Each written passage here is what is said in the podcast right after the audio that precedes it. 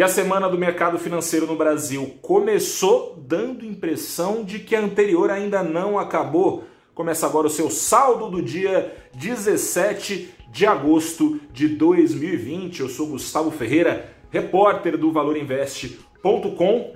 Vou te mostrar qual foi o placar final e como ele foi construído. No fim do dia, o Ibovespa estava fundado numa queda de 1,73%, de volta à faixa dos 99 mil pontos.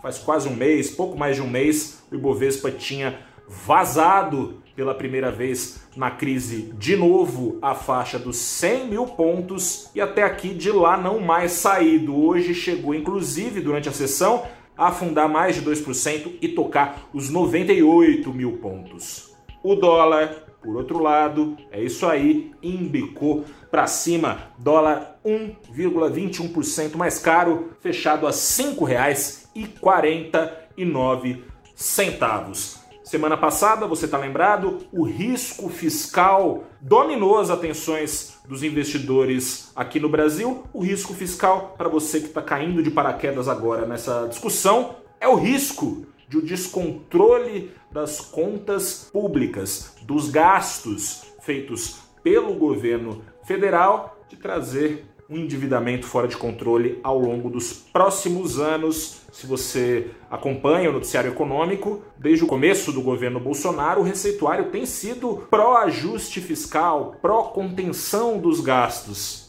Veio a pandemia, necessidade de gastar bastante para controlar os efeitos da pandemia, efeitos sobre a renda dos mais pobres aqui no Brasil, também para estimular o crescimento da economia governo gastando bastante. Mas ministro Paulo Guedes da Economia vem dizendo nesse tempo que é preciso, passado o pior da crise, retomar aquele ritmo anterior de contenção de gastos. Mas você também sabe que desde julho, cinco secretários já pediram as contas da equipe econômica, mais dois foram embora na semana passada, reclamando não só do Congresso, mas do governo, de dificuldades internas dentro do governo para tocar a pauta de privatizações e da reforma administrativa, enfim, o cenário não é positivo e essa semana, se a última já rondava o medo de Paulo Guedes também pular fora do governo, essa semana começa com esse medo de volta à pauta. Jornais vêm noticiando, Folha de São Paulo, Correio Brasiliense,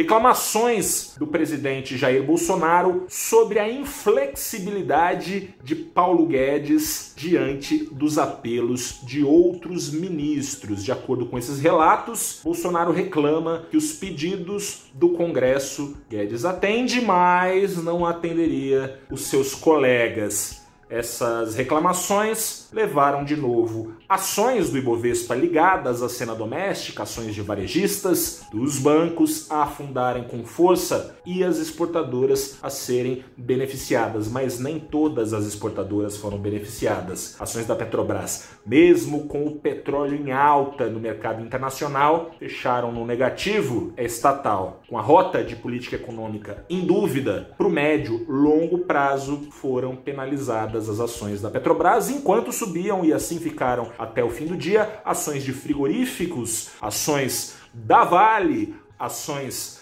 da siderúrgica CSN foi a mais beneficiada e ações também da Clabin e da Suzano exportadoras de celulose. Na ponta de baixo do Ibovespa, todas essas ações puxando para baixo o dia inteiro, acentuando a queda ao longo do dia, enquanto quem estava em cima, essas mesmas ações iam diminuindo o ímpeto da alta. Curva de juros, de novo, embicou para cima. Essa semana promete mais tensão, promete mais riscos crescendo no horizonte dos investidores sobre a cena doméstica. Conversei nessa manhã com a Aline Cardoso, gestora e analista de renda variável da Trafalgar Investimentos. Conversei também com Marcelo Aldi, sócio e gestor da Cardinal Partners. Vocês vão ver como eles estão preocupados. Acessa no YouTube do valorinvest.com o Abrindo os Trabalhos dessa semana, sempre segunda-feira, 8h30, a gente abrindo também os seus olhos para o que ficar de olho na semana. Bati um papo com eles também sobre a temporada de balanços, eles falando qual foi, enfim, o tamanho do estrago nas empresas do Brasil. Alerta feito por eles mesmo as empresas que vêm demonstrando resiliência na crise, se o fiscal não ajudar, fiscal não fiscal que fica aí fiscalizando as coisas, o fiscal, as contas do governo, se isso não ajudar, se o Brasil cair na tentação, segundo eles, de continuar gastando, vai ficar difícil. Segundo eles, depende dos próximos meses a rota da economia brasileira. Fique de olho conosco no valorinvest.com. Um grande abraço e até amanhã.